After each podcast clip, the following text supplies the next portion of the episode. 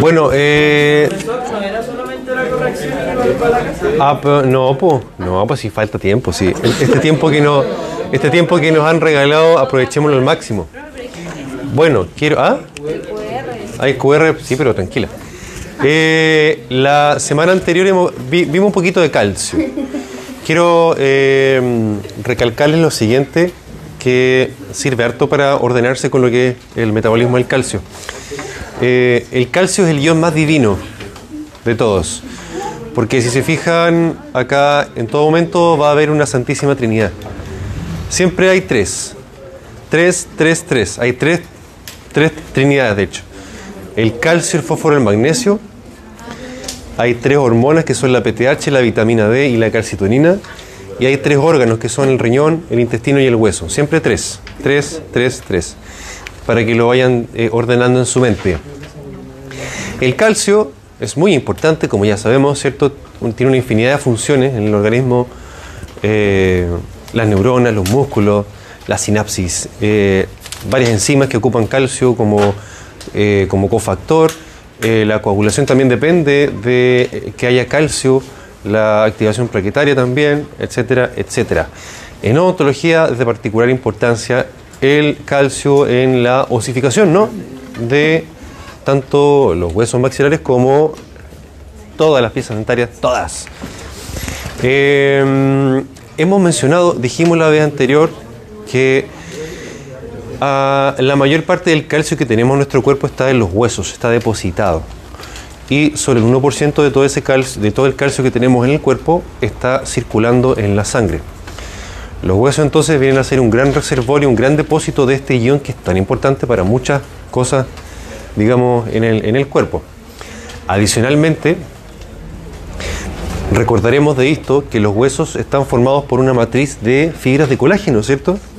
Fibras de colágeno. Y la presencia de calcio, en, digamos, que está bañando estas fibras de colágeno, ayuda a que esta- esta, eh, estas estructuras óseas sean mucho más rígidas. Si no fuese por los cristales de hidroxiapatita, que son los cristales de calcio, ¿cierto? Eh, nuestros huesos serían fibrosos, no serían rígidos, no podrían sostenernos, no podrían eh, proteger la médula ósea, eh, no, no cumplirían la función que, digamos, sabemos bien que cumple, perdón, el, el esqueleto, el esqueleto óseo. Ahora bien, habíamos mencionado también que el calcio se obtiene de dos grandes reservas que son las que dan lugar a los dos tipos de intercambio de calcio, ¿cierto? Un intercambio que era lento y uno que era rápido.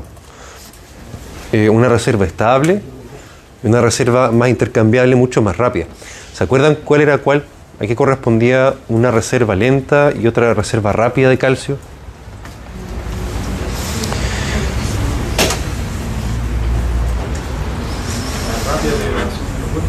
Eh, sí, pero ¿cuál? ¿Cuál hueso? Eh, eh, sí, pero ¿qué, qué porción del hueso largo? No, tampoco. No, no tan así. Todo el hueso que está en reciente formación es el que se, intercambia rápidamente.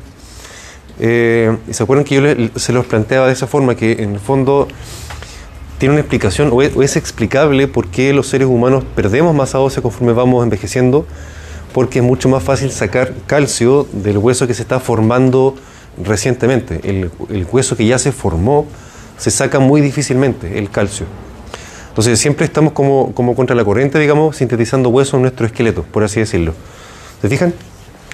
No deja de ser interesante porque en el fondo, conforme vamos envejeciendo, como dije antes, tendemos a perder masa ósea y eso explica por qué eh, hacemos osteoporosis en el futuro, ¿cierto? Y esa osteoporosis puede ser, sí, de huesos largos, pero también puede ser de maxilares. Usted quiere ser cirujano maxilofacial, a lo mejor va a ser muy importante. Usted quiere ser implantólogo o rehabilitador oral. Por supuesto que la masa ósea que tenga su paciente va a ser determinante en su trabajo, en su pronóstico. Profe Roger. El profe. Y JP. Y el profe JP. Eh, ¿Qué pasó? ¿Se lo llamo? ¿Ah? ¿Se lo llamo?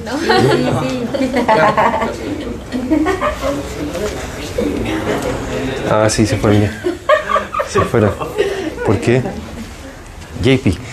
Eh, el calcio que circula en la sangre. Ahora, en la sangre tenemos una cantidad entre 9 y 11 miligramos por decilitro de calcio, el cual se encuentra en distintas formas, como está en el gráfico ahí en colorcitos. Un calcio que está libre, que corresponde al... A, ¿Cuál era? Espérame.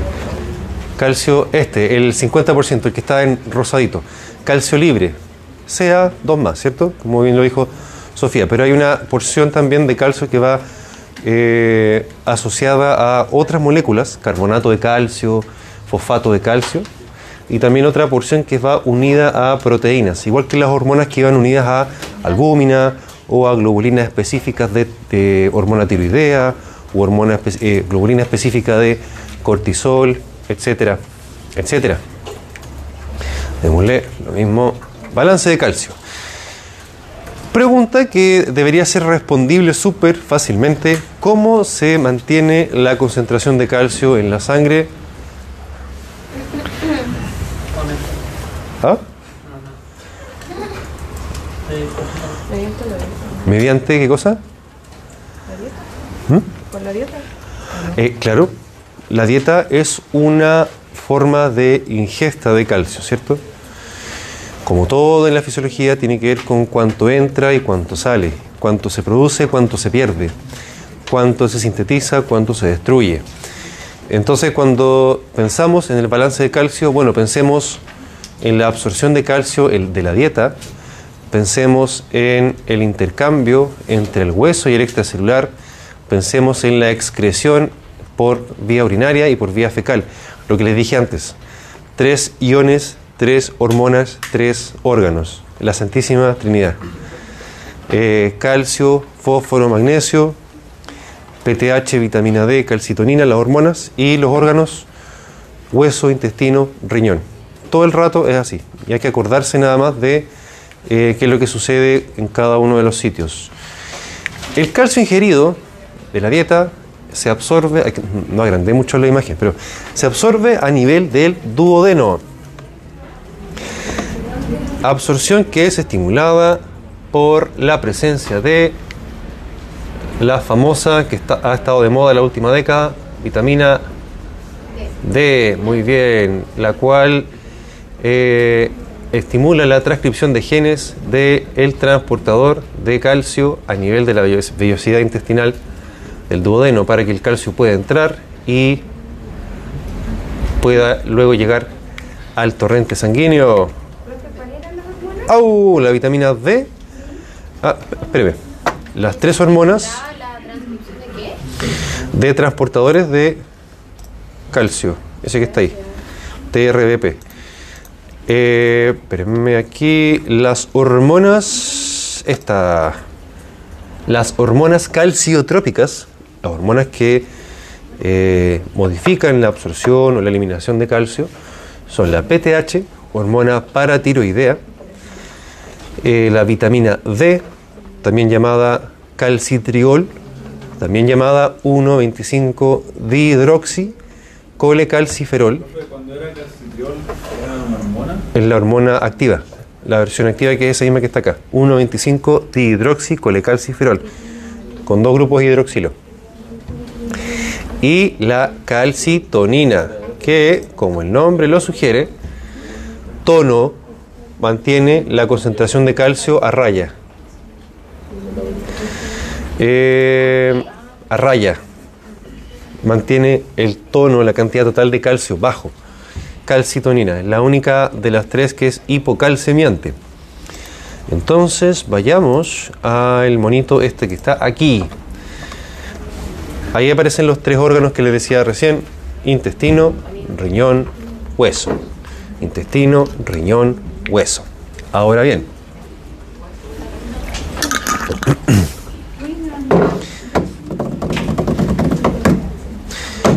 ah, ¿qué es lo que uno tiene que aprenderse para entender el, mecanismo? ¿Cuáles son las hormonas hipercalcemiantes e hipocalcemiantes? ¿Cuáles son las hormonas que aumentan la absorción de fosfato también? Y eh, ¿Se acuerdan que dijimos tres iones, calcio, fósforo, magnesio? El magnesio igual juega un rol acá, pero es menor, la verdad, en comparación al calcio y el fósforo. Ahí en la imagen, Pero el magnesio igual era, actuaba como parecido al, al fósforo. el magnesio eh, tiene que ver con la eh, síntesis y liberación de la PTH. Si hay poco magnesio, se estimula la liberación de PTH y eso va a hacer que suba el calcio también. Porque la PTH, la hormona paratiroidea, a todo esto, ¿cuáles son las paratiroides? ¿Dónde están? Están muy bien, detrás de la glándula tiroides. Son cuatro porotitos que están en la cara posterior de, eh, la, de los dos lóbulos de la, de la de glándula tiroides. ¿Ah? Acá, acá ya encontré la diapositiva. ¿Ah? ¿Cómo? Ya encontré la diapositiva. Ah, ya. Bien, la hormona paratiroidea es una hormona que se preocupa, entendámoslo así, se preocupa de subir el calcio en la sangre a expensas de lo que sea. La, hormona paratiroidea va a sacar calcio de los huesos, va a hacer que se absorba más calcio del intestino, va a hacer que se eh, inhiba la eliminación de, renal de calcio para que, como digo, pueda aumentar la concentración de calcio en la sangre, a expensas de lo que sea.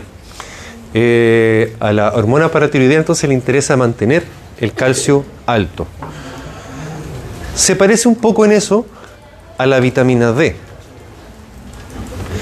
o calcitriol, que también es hipercalcemiante, aumenta la eh, concentración de calcio en la sangre, pero la ganada de esto es que además de aumentar la concentración de calcio, también... Ya están hablando. Son súper cotorras. Eh, son súper cotorras. Eh, la vitamina D también sube el calcio en la sangre, pero también aumenta la absorción de fosfato. Ahora, el fosfato, absorción de fosfato a nivel intestinal. Eso marca un poco la diferencia porque es necesario igual el fosfato para la síntesis de cristales de hidroxiapatita a nivel óseo. Y por eso decimos que la vitamina D hace bien para la osteoporosis y para los huesos porque eh, no solo estimula la absorción de calcio, sino que también la presencia de fósforo en la sangre para la formación de los cristales de hidroxiapatita. O sea, a pesar de que esta vitamina, al igual que la PTH, estimulan la resorción ósea, es decir, el sacar calcio de los huesos, la vitamina D tiene como acción agregada que aumenta el fosfato sérico, por tanto contribuye después a la formación de hueso. Y se contrapone estas dos con la calcitonina, la única de las tres hormonas que frena la resorción ósea, por tanto protege, por así decirlo, el hueso, eh, porque la calcitonina lo que se preocupa es de que baje la concentración de calcio en la sangre. Y así estas tres hormonas van jugando entre subiendo y bajando el calcio a partir de la concentración de calcio para mantener la concentración de calcio y eh, eh, también, pero si se fijan, los huesos están en desventaja para proteger la masa ósea, porque tenemos solamente una hormona que es hipocalcemiante, que es esta. Las otras dos son hiper, hipercalcemiantes. Eh, al respecto, uy, se me olvidó lo que les iba a decir. Un segundito. Se puede observar que aquí la calcitonina, conforme va cambiando el calcio en el, en el plasma, la PTH va, si es que el calcio está muy bajo, la PTH está alta, ¿por cierto? Y hipocalcemia esti- hace que se libere mucho, mucha PTH para poder aumentar el calcio en la sangre. Calcio que va a sacar de dónde? Del hueso. Sí, muy bien. Y la Santísima Trinidad. Hueso, intestino y riñón. Muy bien. ¿Y la vitamina D? Lo mismo. Hueso, intestino y riñón. Y eh, conforme va aumentando, fíjense la, concentración de calcio, para mantener siempre el calcio en rangos normales, recordando que siempre hay un mecanismo de retroalimentación negativa, ¿no? una homeostasis del calcio, eh, conforme va aumentando la concentración de calcio, va disminuyendo la concentración de PTH, para que no haya mayor resorción ósea, no haya más absorción en el intestino y también por parte de las células parafoliculares de la tiroides, ¿se acuerdan? Las células C de la tiroides, ¿se acuerdan? Que las vimos, que las células C de la glándula tiroides liberaban calcitonina para que se libere calcitonina, para que a su vez frene la resorción ósea, para que así también vaya bajando eh, la calcemia, ¿no? Muy cansados parece que sí. Escuché como un... La calcitonina. Porque la calcitonina es hipocalcemiante. Entonces así se mantiene constantemente esta santísima trinidad de 3, 3, 3. Dígame. ¿Ah? Eh, la diapositiva es la 5965. Me la salté porque para complementar lo que dije antes de la... Ahí... Vamos al QR antes que me... Va, ¿qué pasó? ¿Ah? ¿Cuál, cuál, cuál? Dígame. Dígame, sección, sección 2, ¿cierto? Entonces aumenta la absorción ósea, pero también aumenta la absorción del fósforo. ¿Y Sí, el aumento del fósforo qué implicaba? que es necesario para la formación de cristales de hidroxiapatita.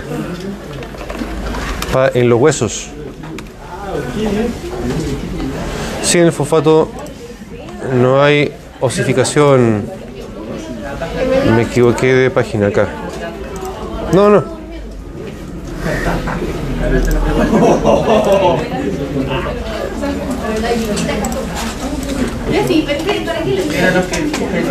Ya, vamos a ver. Vamos a ver cómo estamos.